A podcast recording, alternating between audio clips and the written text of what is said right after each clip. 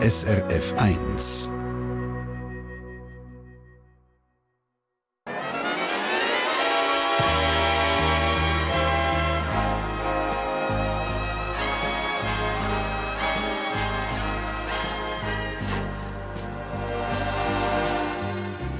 Persönlich.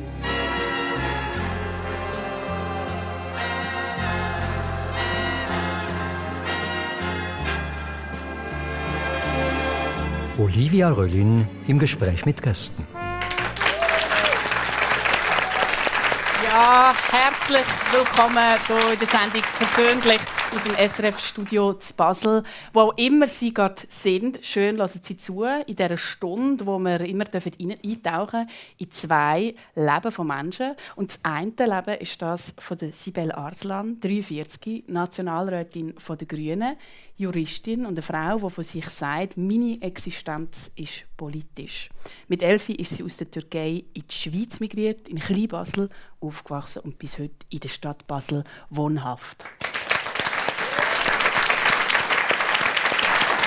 Und das andere Leben das ist das von Sebastian Bürgin, besser bekannt als Baschi. Er ist 37, braucht in der Schweiz gefühlt gar keine Vorstellung mehr, äh, weil ihn alle kennen. Bekannt worden ist er beim Music Star vor 20 Jahren, mit 17 damals. Seither ist er als Musiker unterwegs.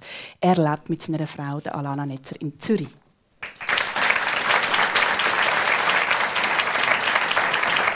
Es gerade gesagt, Baschi, man kennt dich unter dem Namen Baschi. Sagt dir deine Frau auch Baschi? Nein. Ähm, meine Frau sagt mir äh, Müsli. Und ich sage ihr auch Müsli. Und das hat so etwas äh, Herziges, oder? Irgendwie. Und, und wer sagt dir denn Baschi? Also deine Mami offenbar auch nicht? Hey, Baschi äh, sagen wir in dem Sinne äh, Fans, ja. Mhm. Und sonst bin ich schon eigentlich für die meisten der Sebastian. Und ich stelle mich aber auch immer selber als Sebastian vor. Also, ja. Obwohl Baschi so verschmolzen ist mit mir, äh, äh, braucht es manchmal immer noch Überwindung irgendwie, um zu sagen, ja, freut mich bei der Baschi irgendwie so. Tatsächlich. Es kann sein, dass ich mal in einem Restaurant anrufe und sage, du hast den Baschi, hat es noch einen Tisch für zwei? natürlich ohne Hintergedanken. Nein, das kann schon mal sein. Und meine Frau sagt manchmal aber auch, das ist wirklich richtig peinlich, weil es gibt ja eben gleich noch Leute, die Baschi nicht kennen, oder? Ja. Ja gut, dann wirkt es halt einfach nicht. Ja. Los jetzt mal, Sebastian, du bist ähm, eben seit 20 Jahren in dem Musikbusiness unterwegs und ich habe mir im Vorfeld überlegt, krass, du bist 37, seit 20 Jahren unterwegs, das heißt, du bist eigentlich schon länger in der Öffentlichkeit, als du nicht in der Öffentlichkeit gelebt hast. Ist das gut für ein Leben? also jetzt in meinem Fall äh, ist es nicht schlecht, ja. Also ich, ich sage immer, äh, die Schweiz ist äh, in dem Sinne so äh, jetzt für mich ein braves Land, es ist alles sehr geordnet, wie man das kennt. Und dementsprechend sind auch die Leute sehr, ich würde mal sagen, zuvorkommend und, äh, und sie meinen es gut mit einem. Und äh, von dem her ist das jetzt ein Leben für mich, wo ich schon ein bisschen auch, auch meinen Traum kann leben kann. Also ich kann auf der Bühne stehen, ich kann Musik machen, die Leute haben meistens Freude. Ähm, und die anderen Sachen äh, gibt es wirklich selten etwas Negatives. Ja.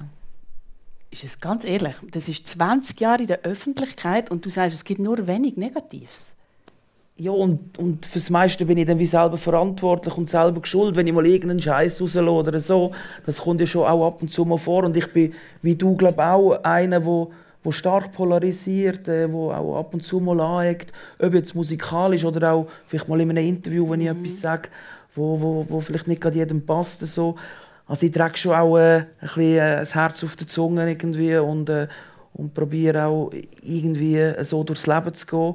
Und das kann natürlich nicht jedem gefallen. Also früher, also früher, vor 20 Jahren nach Music Star, äh, bin ich wirklich auch hart angegangen worden. Leute, die geschrieben haben, hey, der kann ja gar nicht singen und, äh, mhm. und das ist ein Gehuche. Und, ja, du bist ja als Sechstplatzierter aus dieser Sendung raus, muss man dazu zum sagen. Glück, ja.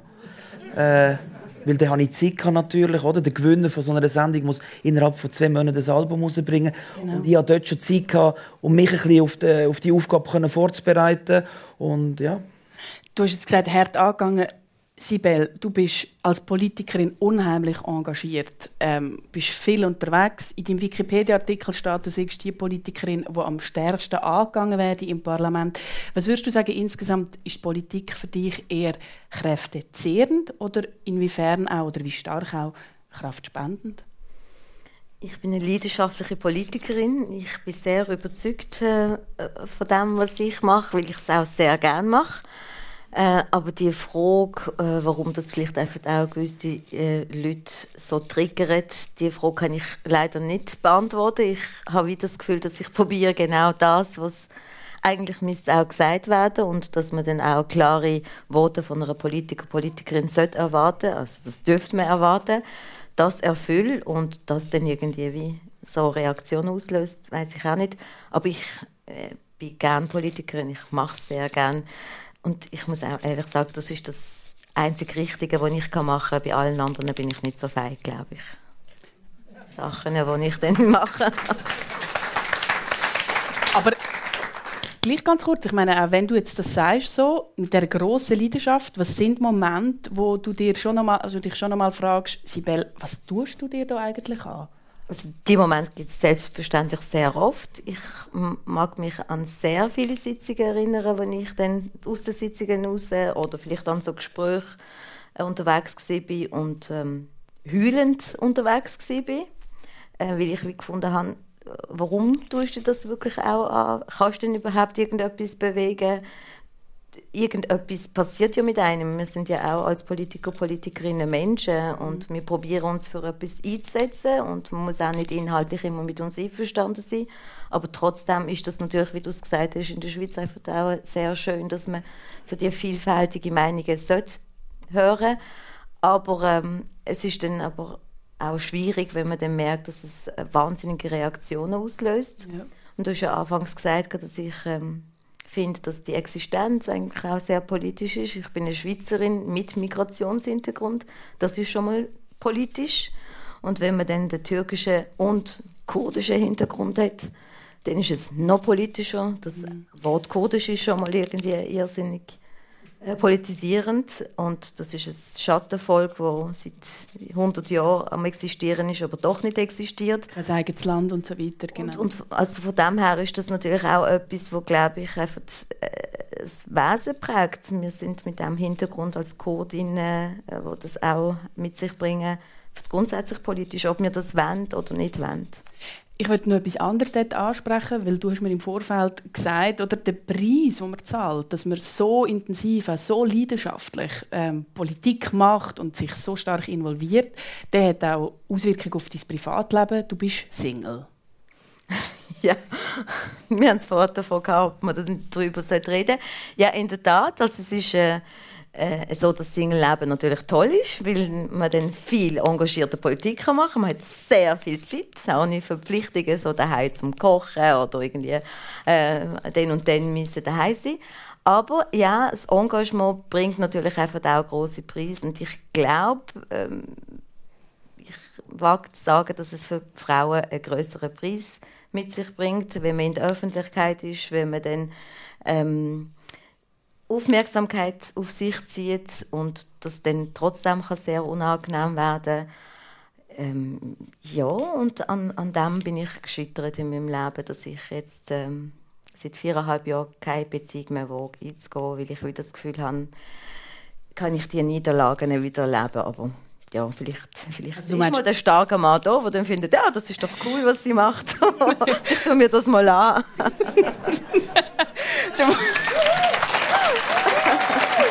Der Baschi hat vorhin nämlich schon gefragt, ob wir eine Verkopplungsshow machen. so also, schlimm kann ich mir das jetzt nicht vorstellen mit dir. Danke vielmals. Also ich finde, wenn man mich persönlich kennenlernt, sagen das besten Willen, genau. Also jemand, der auch muss können mit dem umgehen oder auch mit der Aufmerksamkeit, die du bekommst. Baschi, etwas bei dir, ähm, apropos Kräftezehren. Du hast fünf Jahre lang kein Album mehr rausgegeben. Letztes Jahr ist dieses Album wieder rausgekommen. Und du hast dort gesagt, du bist wie so ein bisschen in einer kreativen Faulheit. Ja, Faulheit, das wollte ich jetzt nicht sagen. Aber du hast wie, deine, dir hat es an Kreativität gefehlt. Wie muss ich mir das genau vorstellen beim Baschi? Ja, ich habe ganz am Anfang von meiner Karriere habe ich äh, im Schnitt alle anderthalb Jahre ein Album rausgegeben. Äh, ich schreibe eigentlich meine Songs meistens selber, also auch Texte und so. Mhm. Und da will ich natürlich vor allem in Mundart, oder? Ist ja das auch Schöne, es versteht jeder, oder? Und, äh, und da, da, da werden die Wörter irgendwie anders gewichtet und Geschichten, die man erzählt. Und äh, ja, da kommt man, glaube logischerweise mal an einen Punkt an, wo einem einfach nichts mehr einfällt. Also wo, wo man da hockt und jeder Satz, den man vielleicht probiert, irgendwie aufzuschreiben wo, und, und sich dann vielleicht ein bisschen in die Köpfe der Leute reingeht und denkt so, das interessiert doch kein Mensch oder über das habe ich schon mal gesungen. Und das ist dann, äh, wie sagt man dem? Äh, ja, das ist nicht so gut für die Moral, sage ich mal so. Mhm. Und dann bin ich aber auch ein Typ, der dann gern ein bisschen in dem badet, oder? Und gerne dann sagt, ja, dann, dann ist es heute halt nicht der Tag und morgen ist es dann auch nicht und die nächsten vier Monate halt auch nicht. Und äh, dann ist das so und ich bin ein armer Sieg und... Äh, Dafür tust du gut kochen daheim. Ja, kochen ist äh, logischerweise... Äh, ich, ich sage immer, wenn ich jetzt nicht Musiker wäre, hätte ich irgendwo ein schickes Restaurant wahrscheinlich. Ähm, und ja, aber gleich ist das meine Existenz irgendwie. Ich wollte sagen, man muss sich das ja können leisten können. Äh, ja, das stimmt. Ja. Aber wenn man so bescheiden lebt wie ich. Äh, äh, nein, aber ich kann ja auch neben, neben, nebendran noch auftreten und so. Also von dem her, ja.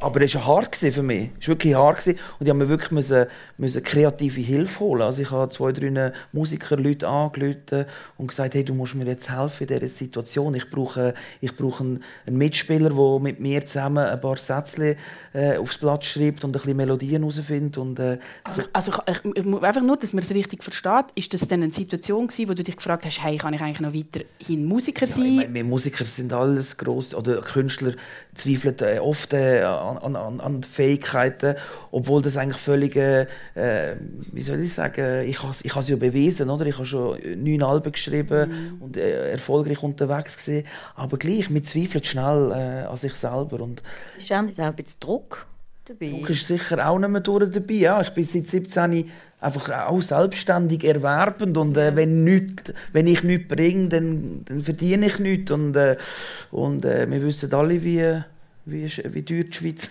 ist, oder? Und, äh, und das ist schon auch ein gewisser Druck. Ja. Also ich habe auch schon schlaflose Nächte äh, von irgendwelchen Steuerrechnungen und so. Also das, das müssen wir politisch mal angehen. das machen wir, das machen wir jetzt nicht in dieser Sendung, aber mich würde interessieren, was gibt es für Tricks und Kniffs, wie man mit dem umgeht, oder? Wenn man so Stress erlebt, auch du in deinem Job, Sibel Arslan, wie gehst du mit dem um, wenn du merkst, hey, etwas frisst mich jetzt gerade so fest auf, wie kommst du wieder in deine Mitte, damit du wieder genug Energie hast?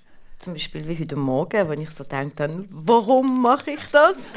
Ähm, jetzt weiß es. Jetzt weiß ich. Es ist auch sehr, sehr toll, dort zu sein, mit so vielen tollen Leuten auch und mit all diesen Zuhörern und Zuhörerinnen, die ich Gesichter nicht kenne. Aber eine von diesen Möglichkeiten war, früher in der Politik hat mir zum Beispiel jemand gesagt, du so am Mikrofon reden, als würdest du zu deiner Mutter reden.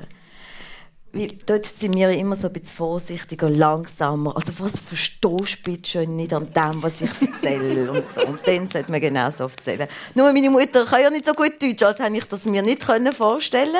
Und heute Morgen hat eine Kollegin gesagt, tu dich so, als würdest du zu deiner Nichte reden, die ja so Freude hat an einer an der Tante, die dann wirklich einfach auch ganz anlässt. Und man probiert sich natürlich so Tools ähm, zu eignen. Äh, Im Parlament habe ich mir sagen, geh doch vorher zuerst an den Pult, tu mal dir das bildlich vorstellen, wie das denn ist. Und am Anfang habe ich das nicht gemacht. Man weiß ja immer wieder, dass ich so einen äh, Aussetzer hatte, wo ich einen Blackout hatte. Aber nachdem ich das auch gemacht habe, ist das irgendwie wie etwas, wo, wo dann toll ist. Ich habe eine sehr tolle Familie, die mich begleitet seit je und eh. Mein Bruder sitzt hier und er ist ein grosser Dein Papi tut dir sogar teilweise die Kleider glätten, wenn du keine Zeit hast. Er macht das oft um ihm gerecht werden. Also hätte ich meinen Vater oder meine Eltern und meine Geschwister nicht, die dann einspringen, würde ich glaube ich nicht so viel schaffen. Ja, mein Vater. Augenbrauen auf. ja, er kommt dann wirklich an mich helfen und fragt dann, was er denn daheim für, was ich für Unterstützung brauche und er ist einfach sehr, sehr gut im Glätten und ich bin dankbar, habe ich so einen Vater. Sehr schön. Das verdient einen Applaus, glaube ich. Ähm, Lassen wir doch mal so ein bisschen, woher du kommst. Du hast jetzt vorher gesagt, deine Herkunft aus der Türkei als Kurdin. Du bist in der Ostergei aufgewachsen, sehr ländlich, auf einem Bauernhof. Kannst du ein bisschen erzählen, was sind das für Geschmäcker, für Töne? Was war das rundum? Der Baschi nickt, der will es auch wissen. Ja, also ich bin in einer Kleinstadt in Erzincan äh, geboren, aber ursprünglich komme ich von Dersim, von Tunjeli. Das ist äh, äh, landschaftlich sehr ähnlich wie die Schweiz, gebirgig und so. Und meine Großeltern hatten einen Hof, gehabt, wir hatten Tiere und Landwirtschaft. Gehabt. Man hat mich vielleicht schon auch gesehen, dass ich am Traktor fahren bin, weil ich einfach auch auf dem Hof äh, geholfen habe. Äh, meine Großmutter ist jeden Morgen früher um halb fünf aufgestanden und hat den Stall ausgemistet Kühe rausgelassen und dort habe ich immer wieder geholfen. Am Morgen noch Teewasser aufgekocht und dann hat sie immer wieder sich bedankt bei der Sonne, wenn die Sonne aufgegangen ist. Weil wir den alevitischen Hintergrund haben, habe ich erst in der Schweiz dürfen, äh, erfahren, warum sie das gemacht hat. Hat sich bei der Natur immer wieder bedankt und ähm, und das eine Religion, so, die eben ganz starken Naturbezug hat und einen starken genau, Licht. Genau, genau. Also so, äh, auch eine Minderheit in der Türkei, die nicht zu Islam gehört und so, aber eben so sehr naturverbunden. Und ähm, das ist eigentlich meine Kindheit Ich, mein Vater ist in die Schweiz gekommen, als ich fünf war und ich bin entsprechend bei meinen Großeltern aufgewachsen, unter anderem meine Mutter und meine Geschwister. Und ich habe eine sehr, sehr äh, feste Bindung zu meinem Großvater. Ich mag mich immer noch erinnern, wie er geschmeckt hat, wie er sich anfühlt, mhm. wenn er mich amigs im Winter den Berg aufgetragen hat als Kind, wie er geschnauft hat und sie ähm, Verabschiedung, die er 2008 gegangen ist, ist für mich einer der härtesten Momente in meinem Leben, so den Abschied zu, nehmen. Und zwar, weil ich nicht gewillt in die Schweiz gekommen bin. Man hat mich wie mit Elfi dann wie zerrt von meinem Großvater und von dem ganzen Nord da. Und in der Sommerferien aber in der Türkei in dieser Zeit zwischen fünf und eben sechs bin ich auch immer wieder bei den Großeltern in Istanbul gewesen. Das heißt, ich bin in einer Kleinstadt gewesen, auf dem Land auch und in einer Großstadt und habe Vorstellungen von der Schweiz sehr modern und hohe Häuser. Und als ich dann vom Flughafen Richtung Basel gefahren bin und die Kühe gesehen habe, habe ich gefunden, ah, oh, ist so schlimm, ist das ja gar nicht, das ist ja sehr ähnlich wie bei uns. Aber hast du damals, jetzt eben, wenn du sagst, du bist wie aus dem rausgezehrt worden, ich meine, mit Elfi, man ist ein Charakter, man hat Wünsche für sein Leben, man hat Freundeskreis, hast du verstanden, warum du dort rausgerissen wirst? Nein, ich habe es nicht verstanden. Ich habe äh, die Fremdsprachenklasse dort in Basel besucht. Ähm, wir sind eben mit meiner Mutter und beiden Brüdern nachgereist. Und in der Fremdsprachenklasse hat es einen Bub gehabt, der immer wieder gesagt hat, er käme aus, äh, er sei Kurd, er käme von Kurdistan. Und wir haben in der Türkei jeden Morgen, ich habe Primarschule in der Türkei gemacht, wie gesagt, ein Eid ausgesprochen der hat so gelautet. Ich bin Sie Türkin. Zettel führen und liest es vor. Auf, ich bin Türkin, aufrichtig und flüssig. Mein Grundsatz ist, meine Jüngeren zu schützen, die Älteren zu respektieren, mein Land und meine Nation mehr zu lieben als mich selbst. Mhm. Also bin ich da angekommen als eine, wirklich eine Hardcore-Türkin. Und dann war in dieser Klasse der junge Bub, der gesagt hat, er sei Kurd und so. Und dann habe ich dem die ganze Zeit Weltkarte aufgemacht und gesagt, zeig mal, wo ist Kurdistan auf dieser Weltkarte? Mm. Nicht zu finden. Eines Tages ist er dann in die Schule gekommen und unsere Lehrerin ähm, ist dann sehr traurig und hat uns aufgeklärt, dass er nicht mehr kommen weil er hat müssen untertauchen mit der Familie. Er kann nicht zurück, weil er das Asyl nicht bekommen hat. Und mit dieser ganzen Geschichte, mit, dem, mit dieser Tour bin ich dann heimgekommen und war schockiert gewesen. und mein Vater hat dann gefragt, was los ist. Dann habe ich gesagt, ja, äh, der Sinan ist nicht mehr in die Schule gekommen und ich habe ihm einfach nicht geglaubt, dass er wie äh, von einem Land kommt, das ich ihn nicht kennt habe. Dann hat er gesagt, es ist gut, glaube ich, wenn wir ein Wort auswechseln, willst du nicht da sitzen? Und dann hat er mir gesagt, dass ich selber kurdischen Hintergrund habe. Mhm. Das heißt, ich habe in der Schweiz gelernt, dass ich äh, auch einen kurdischen Hintergrund habe und später dann eben den alevitischen Hintergrund. Und das hat man dir lange nicht gesagt, um dich eigentlich zu schützen? Ja, das sagt man oft in der Türkei, oder hat man nicht gesagt, wenn die Kinder dann darüber reden in der Schule. Meine Mutter hat zum Beispiel Sasa geredet, eben Kurdisch, eine von diesen Spruchstämmen. Und ich habe dann, äh, wenn wir unter Leuten waren, ihr gesagt, sie soll doch normal reden, damit die anderen sie auch verstehen können, weil ich immer gemeint habe, sie redet das Dialekt wenn ich Baseldeutsch rede und gewisse in der Schweiz einfach auch das sehr toll finden und wiederum andere nicht. Und ich denke, meine Mutter ist einfach, redet das Dialekt. erst da habe ich verstanden, dass, es, dass ich zweisprachig aufgewachsen Mhm. bin und die zwei Sprachen dann etwas war, was eigentlich wertvoll ist. Basti, schau mir doch in deine Kindheit. Das ist, das hat für mich jetzt ein bisschen anders stöhnt als das, was Sibel gerade erzählt hat. Du hast ähm, von einem Provinz-Glamour mir erzählt in unserem Vorgespräch. Kannst du nicht mehr erinnern? Schon lange her, das. Wechsel. Du bist in Basel-Land, Gelderkinder aufgewachsen. Eben deine Eltern ähm, haben einen Friseursalon gehabt. Was Ah, so meinst du, ja. Genau. Äh, ja, äh, in Gelterkinder aufgewachsen. Ähm, und äh, auf dem Dorfplatz wirklich steht ein grosses Haus, wo mein Gross, meine Großeltern zuerst ihr Coiffeurgeschäft hatten und dann mein Vater äh, das wir mit meiner Mutter übernommen haben. Äh, aber äh, meine Großeltern auch sehr äh, zwei starke Persönlichkeiten sind. Die haben oben innen gewohnt, äh, in der Wohnung oben innen.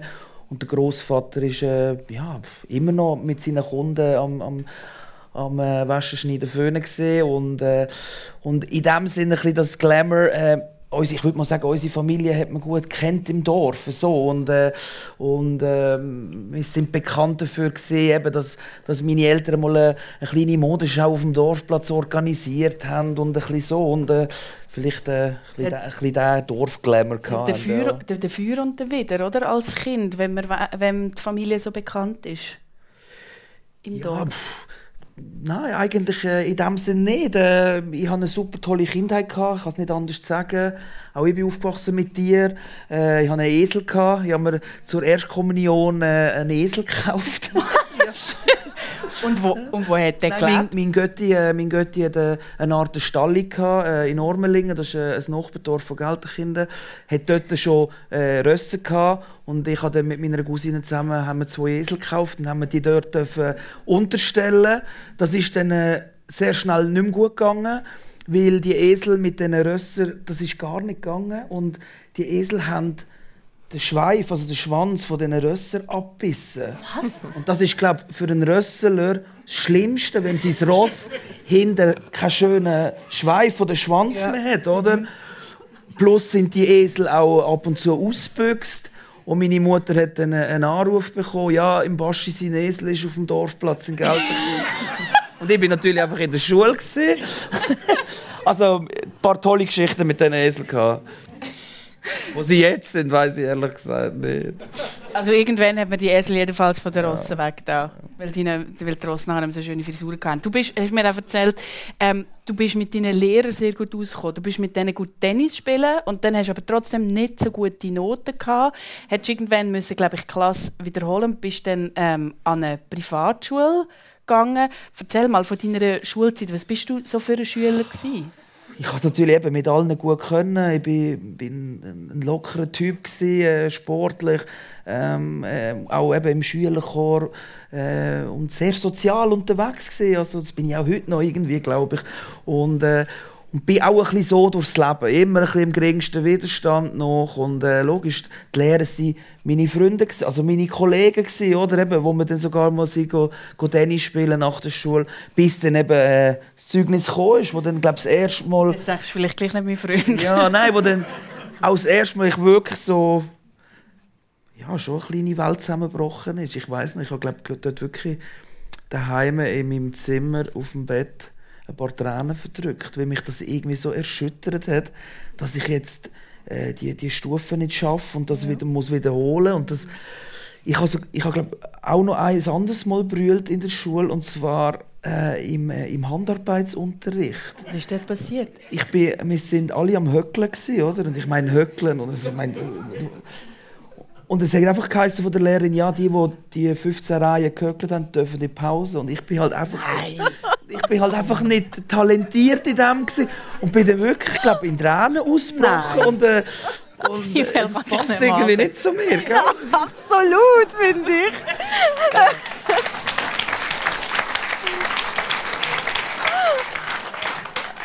Ja. Dann ist mir äh, Darinka, hat sie geheißen, ist mir helfen.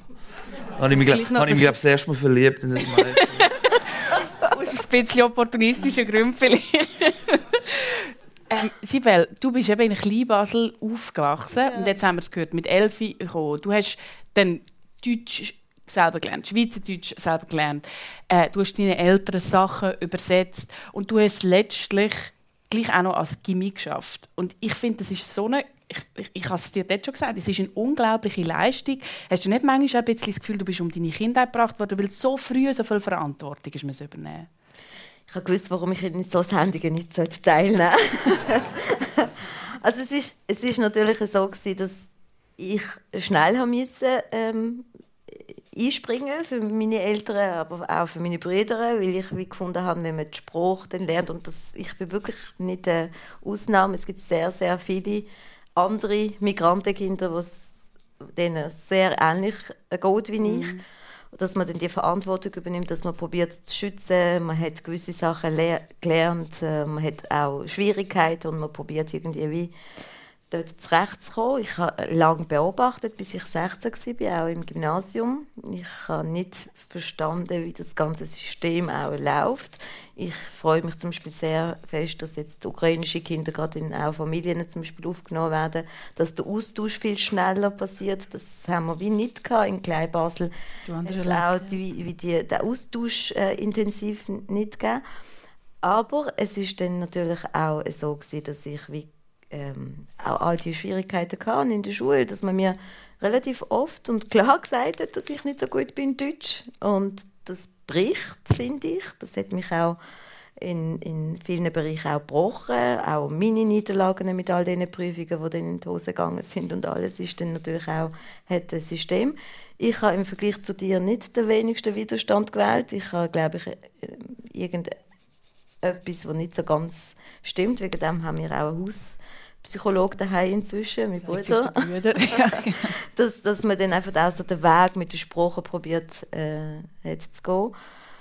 Ähm, und das ist, glaube ich, einfach die Normalität von uns allen äh, Kindern, die dann die Geschichte auch haben, dass man dann sehr schnell in einer Rolle ist, wo man dann eben die Eltern geht, geht übersetzen, im, bei, der, bei der Frauenärztin für die Mut Mutter einspringt, ja. dass man dann bei den Brüdern schaut, hey, ähm, sind die brav und die auch nicht auffallen und, ähm, und unbedingt lernen, haben Hausaufgaben gemacht.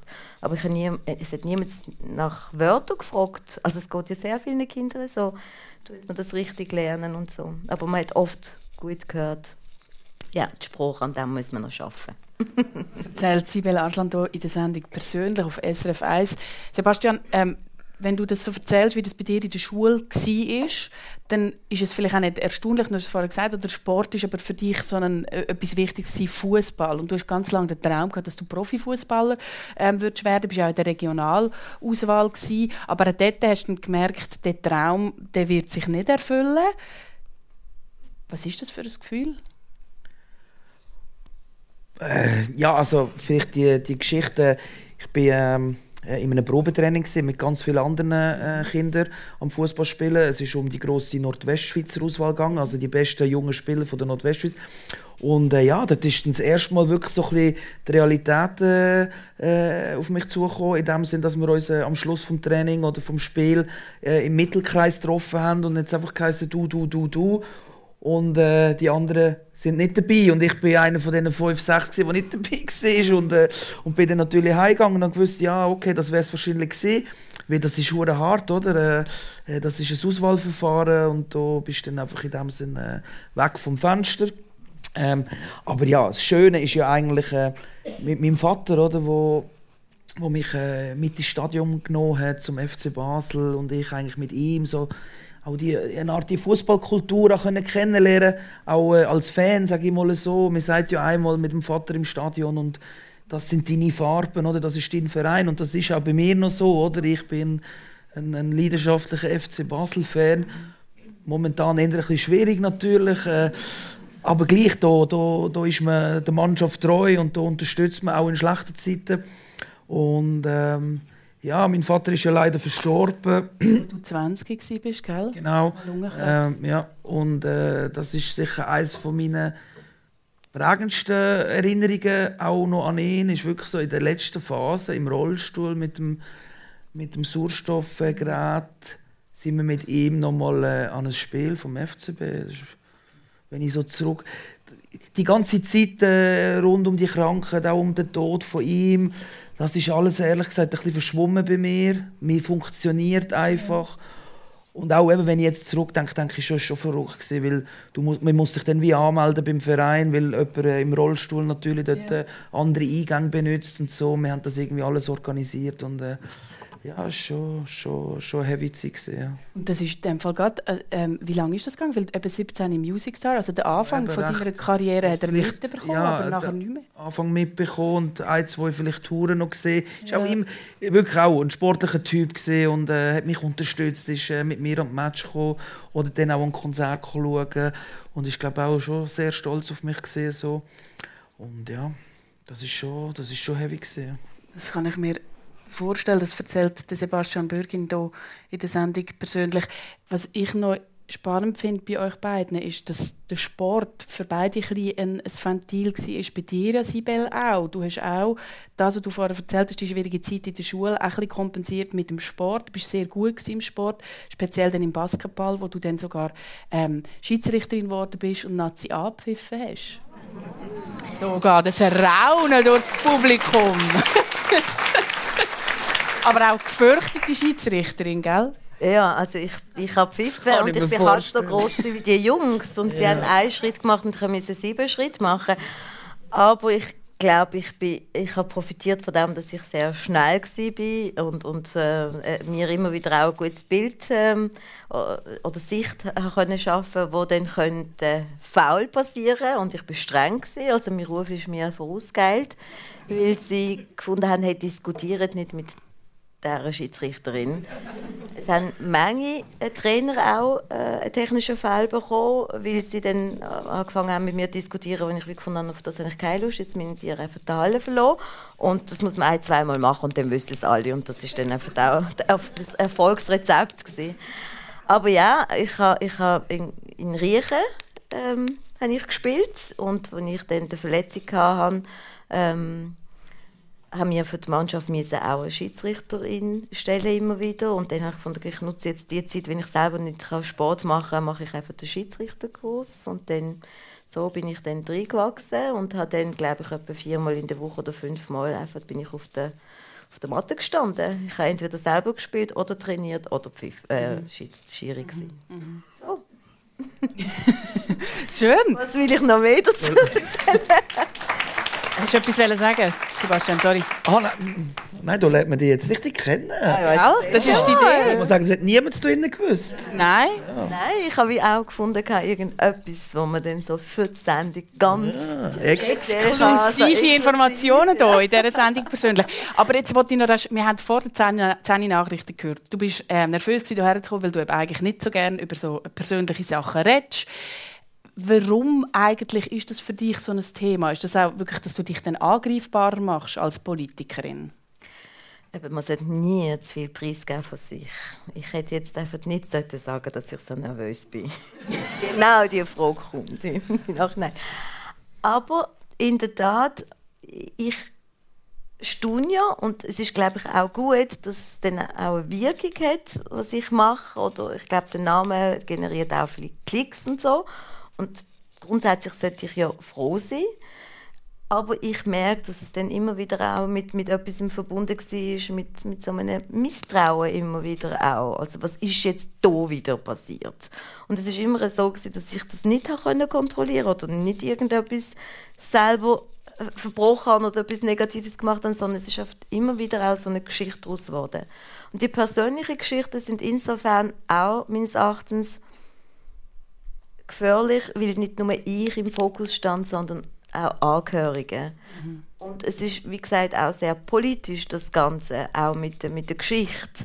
Wie viel erzählt man von dem? Wie viel möchte man wie andere Familienangehörige auch einbeziehen? Es ist ja mein Leben, das ist der Weg, den ich ausgesucht habe. Ich habe die Chance gehabt und ich glaube, wenn man von, von einem Erfolg reden kann, wo man dann in der Politik arbeiten kann, dann verdanke ich das nur, dass ich eine starke Familie hatte, die mich auch begleitet und dass, ich, dass wir es auch sehr lustig und toll haben untereinander. Auch sehr offen, amigs zu offen. Ähm, aber Was trotzdem... heisst das zu offen? Ah, Ich, ich möchte gar nicht darüber reden. mein Bruder nickt schon. Ich sollte nicht irgendwie über alles. Also, wenn zum Beispiel mein Bruder und meine Mutter beieinander sind, dann wird nur noch gelacht. Und, und dort gibt es keine Grenzen. Und das ist nicht so. es ist wirklich sehr offen und sehr so mitteilungsbedürftig und so. Also es ist lustig, gut, aber too much manchmal. und meine Eltern sind eben auch so sehr verliebt ineinander, immer noch, was auch sehr nervig ist, wo dann auch noch für uns auch... Was, das musst du jetzt erklären. Ja, also sie sind seit, sie sind seit über 40 Jahren verheiratet. Mein Vater ist, ist in meine Mutter verliebt, seit er ein Kind ist. Ich weiß nicht, was bei ihm nicht so ganz stimmt. Und das ist doch etwas Schönes. Meine Mutter hat sich dann irgendwann einmal so für ihn entschieden und hat gefunden, zuerst will ich nicht, will ich nicht, will ich nicht und dann will sie voll. Und dann ist sie, glaube ich, ein bisschen gebrochen wo, er dann sechs Jahre weg war und dann, wo sie dann wieder zusammengefunden haben. Und jetzt können sie einfach nicht zwei Wochen voneinander äh, länger entfernt bleiben. Wenn irgendwie jemand weg ist, dann muss die Person zwei Wochen später, spätestens zu.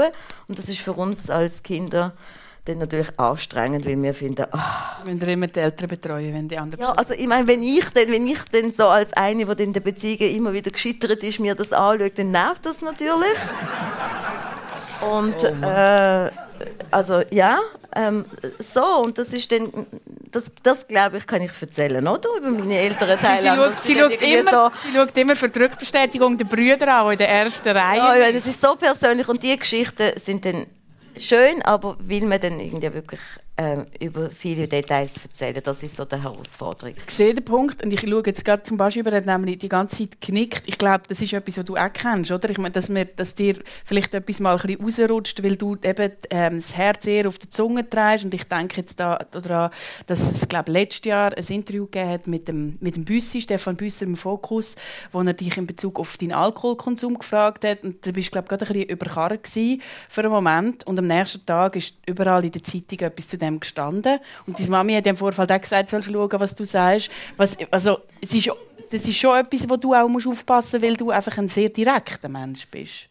Ja, und da unterscheiden wir uns wahrscheinlich äh, mega voneinander, weil ich lebe von, de, also ich lebe von diesen Geschichten, aber meine Leute, die meine Musik gerne hören oder so, äh, die wollen natürlich, dass, dass sie mich in dem Sinn, in dieser Musik oder auch in Interviews so nah wie möglich spüren, oder? Und äh, das kann ich ja nicht, dass ich einfach irgendein ein Geschichtchen erzähle oder irgendwie so, sondern ja. das sind halt auch manchmal so Hard Facts und, äh, und da rede ich auch aus meinem Inneren und äh, eben, ich bin nicht, ich bin kein Politiker, ich bin einfach ein Künstler, ein Musiker und äh, auch mein neues Album äh, ist äh, auf das äh, ausgerichtet, äh, ehrliche Texte, ehrliche Stories und die Leute können, äh, können äh, in mich hineinschauen, sozusagen. Also, ja.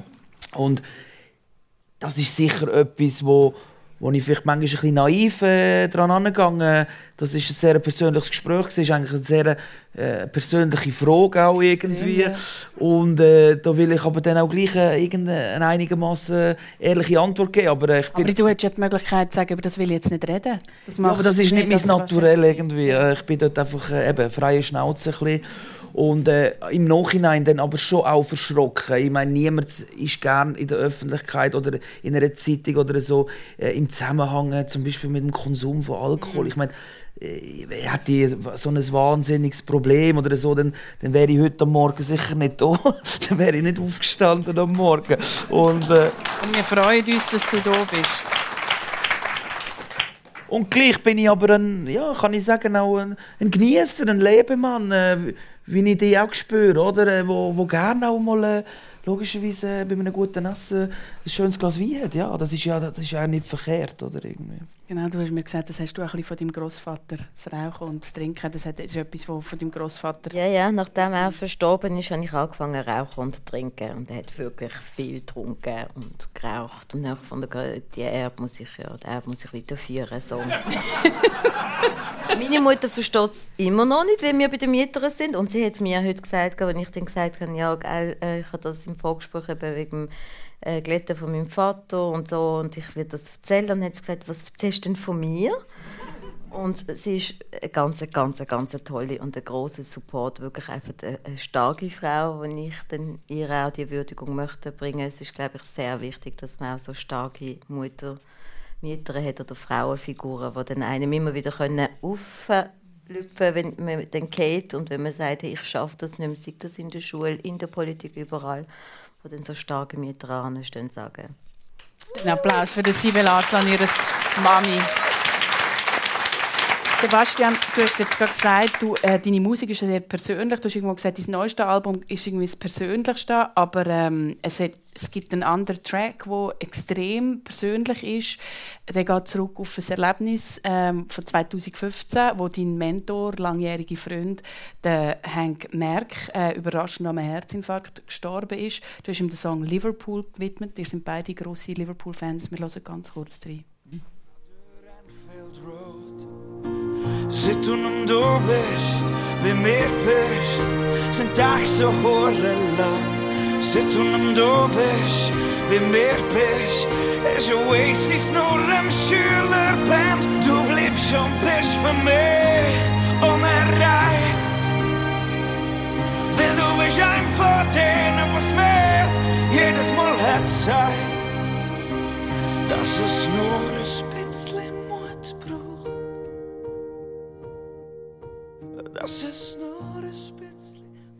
man hört es, finde ich, wirklich schon in dem Track, die, die Emotionen dem Mensch gegenüber. Ich nehme an, du hörst deine Musik selber privat nicht so oft. Was, was bedeutet das für dich oder wie geht es dir, wenn du es hörst?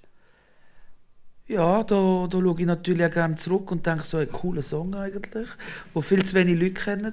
Äh, nein, aber äh, der Hank, äh, wie soll ich sagen, eben, wegen, wegen dem Tod auch von meinem Vater, oder, äh, in den 20er äh, bin ich, eben, brauchen die Kinder oder auch, auch, auch, auch die Söhne natürlich irgendwie eine Schulter oder irgendeine eine Art Vaterfigur. Und es ist eben noch witzig, ich habe immer wieder äh, verschiedene Vaterfiguren gehabt, eben der Hank Mack ist sicher äh, mein Mentor, der hat mich entdeckt, der hat mich sozusagen ein entdeckt in dieser Music Star Sendung. Ich habe ja nicht gewonnen, ich bin nur Sechster geworden, aber er hat irgendetwas in mir gesehen. Und mit ihm hatte ich wirklich Zeiten, gehabt, wo, ich, wo ich mit Skizzen von Songs zu ihm ins Büro gegangen bin und wir stundenlang darüber diskutiert haben. Er war wirklich ein unglaublicher Supporter gewesen und ist, ja, ist dann völlig äh, überraschend und äh, verstorben. Und dann, jetzt, könnt, jetzt würde ich sagen, meine neue Vaterfigur, es klingt jetzt ein bisschen, ein bisschen komisch, aber ist vielleicht mein Schwiegervater geworden, irgendwie, wo, wo ich äh, Alana geheiratet habe. Und, Anna Netzer, ihr Vater. und, äh, und dann den Günther auch äh, natürlich kennengelernt habe und mit ihm viel Zeit verbracht habe. Ja, eben, ich, ich, ich, ich, ich suche mir, oder, oder Leute kommen wie so ein bisschen zu mir angeflogen, die dann irgendwie einen, einen Part übernehmen, auch in meinem Leben, oder? Und äh, ja, das ist noch spannend. Schön wird gesagt im Publikum. Du, was, mich, was mich noch wundert, du sagst oder du singst, dass es nur ein bisschen Mut braucht, oder? Singst du dort äh, Ja. was genau?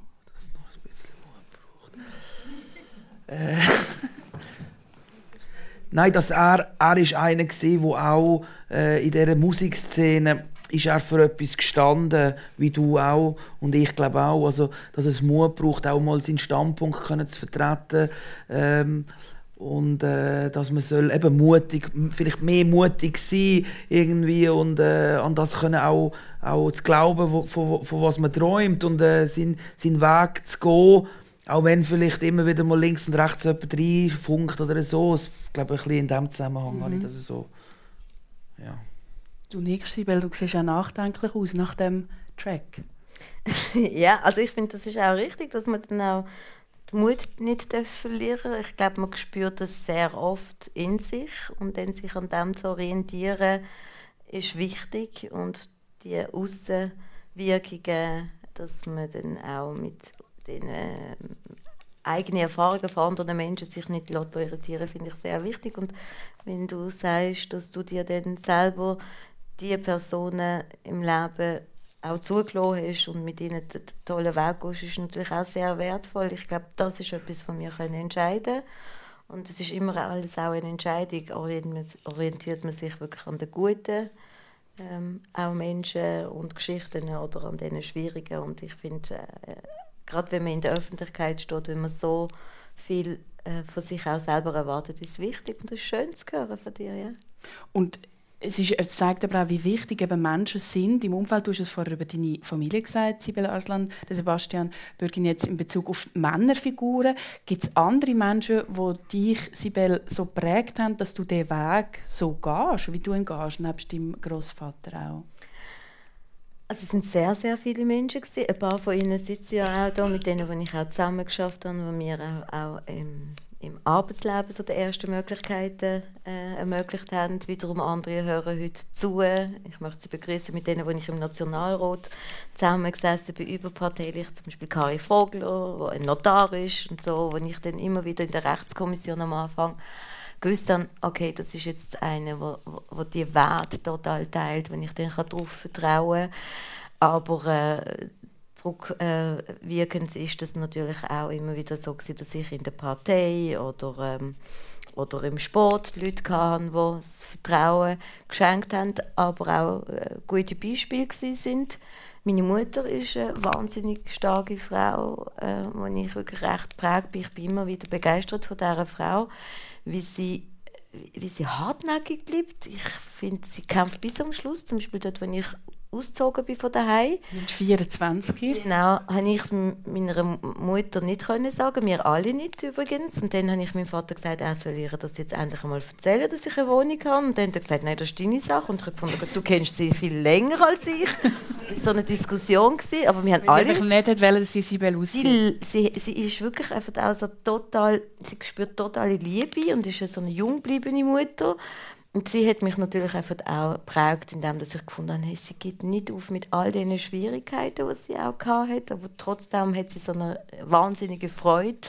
Sie kommt hierher mit diesen drei Kindern, vorher der Mann so lange weg, wo sie aber so gerne hat. Sie hat als äh, Putzfrau und Kindermädchen, glaube ich, gearbeitet, gell, in dieser mhm, Zeit. Genau, genau. Und, und trotzdem war sie einfach immer fröhlich und hat irgendwie immer das Positive gesehen, auch an uns, wenn ich eben am Bauchschmerzen hatte und nicht in die Schule gehen wollte ähm, weil ich gedacht habe, sie sagen mir so oft, ich kann eben nicht so gut Deutsch und so und dann habe ich erst im Erwachsenenalter mitbekommen, dass sie auch gekühlt hat am Oben, wenn ich dann ins Bett gegangen bin, aber vorne durch hat sie gesagt, jetzt, was soll das? Das ist doch normal, das sind auch die Oder Kinder und sie finden das irgendwie auch äh, normal, dass du noch nicht die Spruch kannst, das kommt alles, sie müssen dich noch kennenlernen und so. Und das ist auch sehr, sehr prägend. Aber wenn ich, wenn ich etwas sagen was mir fehlt in der Schweiz und ich hoffe, dass dass ich vielleicht für ein paar junge Frauen das kann sein oder für ein paar Menschen mit dieser Geschichte. Mir hat zum Beispiel eine, eine Figur, die einfach zu einem grossen Teil der Bevölkerung, fast 30 Prozent, hat ja eine Migrationsgeschichte und, und, äh, und doch irgendwie einfach auch ein Teil. So eine starke Figur, die ich dann manchmal kann noch also aufschauen und kann vielleicht auch kopieren und irgendwie als Vorbild kann nehmen. Mhm das hat mir gefällt, das hätte ich gerne gehabt. Und ich hoffe, dass es dann viel mehr gibt, dass so Figuren dann wachsen, so eigentlich auch Rollenbilder. Und ich bin froh, wenn wir einfach, äh, wenn ich so von Frauen als Rollenbilder anschaue oder von, von, von Männern, die dann sich für Menschenrechte einsetzen und so, hat mir trotzdem die Kombination auch mit dieser Geschichte gefällt. Und ich hoffe, das verändert sich in Zukunft. Mhm etwas ich von dem aufnehmen, weil du hast gerade Sebastian Bürgin recht genickt, wo Sibel für ihre Mami erzählt hat. Es irritiert mich, wenn du mir immer Sebastian Bürgin sagst. Das ist eben Mutter. Weißt du, warum mache ich das? Weil die Leute zulassen und nachher wissen, wer da sitzt. Sebastian Bürgin, der heisst Baschi, wo, wo man Baschi nennt. Tut mir leid, wenn ich das irritiere, das geht nicht mehr lang. Aber nur ganz kurz am Schluss. Mit 17 bist du ja von daheim weggegangen, oder? Ah, die sind froh gewesen.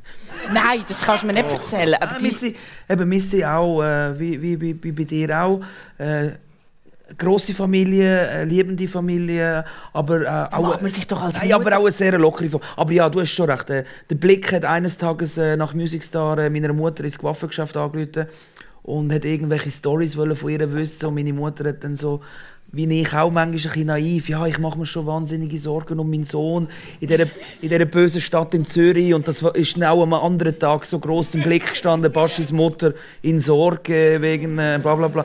Ja, also von dem her... Äh, aber äh, mittlerweile habe ich sehr glaub, bewiesen, dass ich gut äh, auf meinen eigenen Beinen stehe. Ich glaube es auch. Dann würde ich sagen, ich wünsche euch allen beiden das Beste. Wirklich, habt Sorge, schön sind dabei gewesen, schön haben Sie zugelassen. Ich wünsche Ihnen einen schönen Sonntag und ich hoffe, ich kann Sie auch nächstes Mal wieder begrüßen auf SRF 1 bei der Sendung persönlich.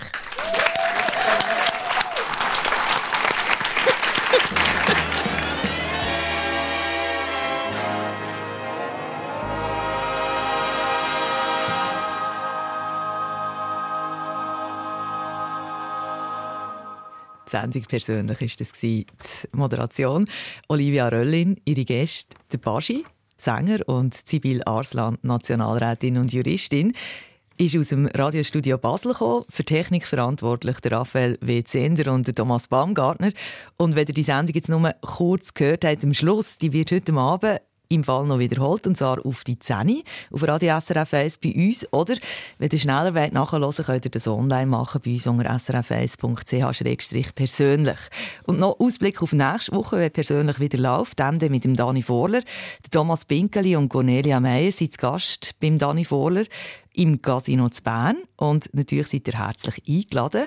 Die Cornelia Meyer ist international gefragte Rohstoffexpertin. Die Ökonomin hat in Japan doktoriert, wo sie später der japanische Außenhandelsminister beraten hat. Ihre Kompetenz in Energiefragen ist im In- und Ausland gefragt. Und der Thomas Binkeli, für ihn kurz vorzustellen, er ist so ein kleiner Tausendsassa in seinem Lebensmittelpunkt ist das Velo. Und er hat schon als Spengler Lehrling angefangen Velo bauen. Entstanden ist ein Unternehmen, Demus, eine Firma mit etwa 200 Mitarbeitenden mittlerweile. Die sind mittlerweile auch in Kalifornien ein Velo verkaufen und nächsten Sonntag dann eben im Casino zu Bern. Die sind herzlich eingeladen, vor Ort im Publikum dabei zu sein. Der Eintritt ist frei. Und für nochmal aufs Persönliche von heute zurückzukommen. Jetzt haben wir so viel vom Baschi geredet, mit dem Baschi geredet. Da ist er, Kinder im Krieg. Eine Sendung von SRF1. Mehr Informationen und Podcasts auf srf1.ch.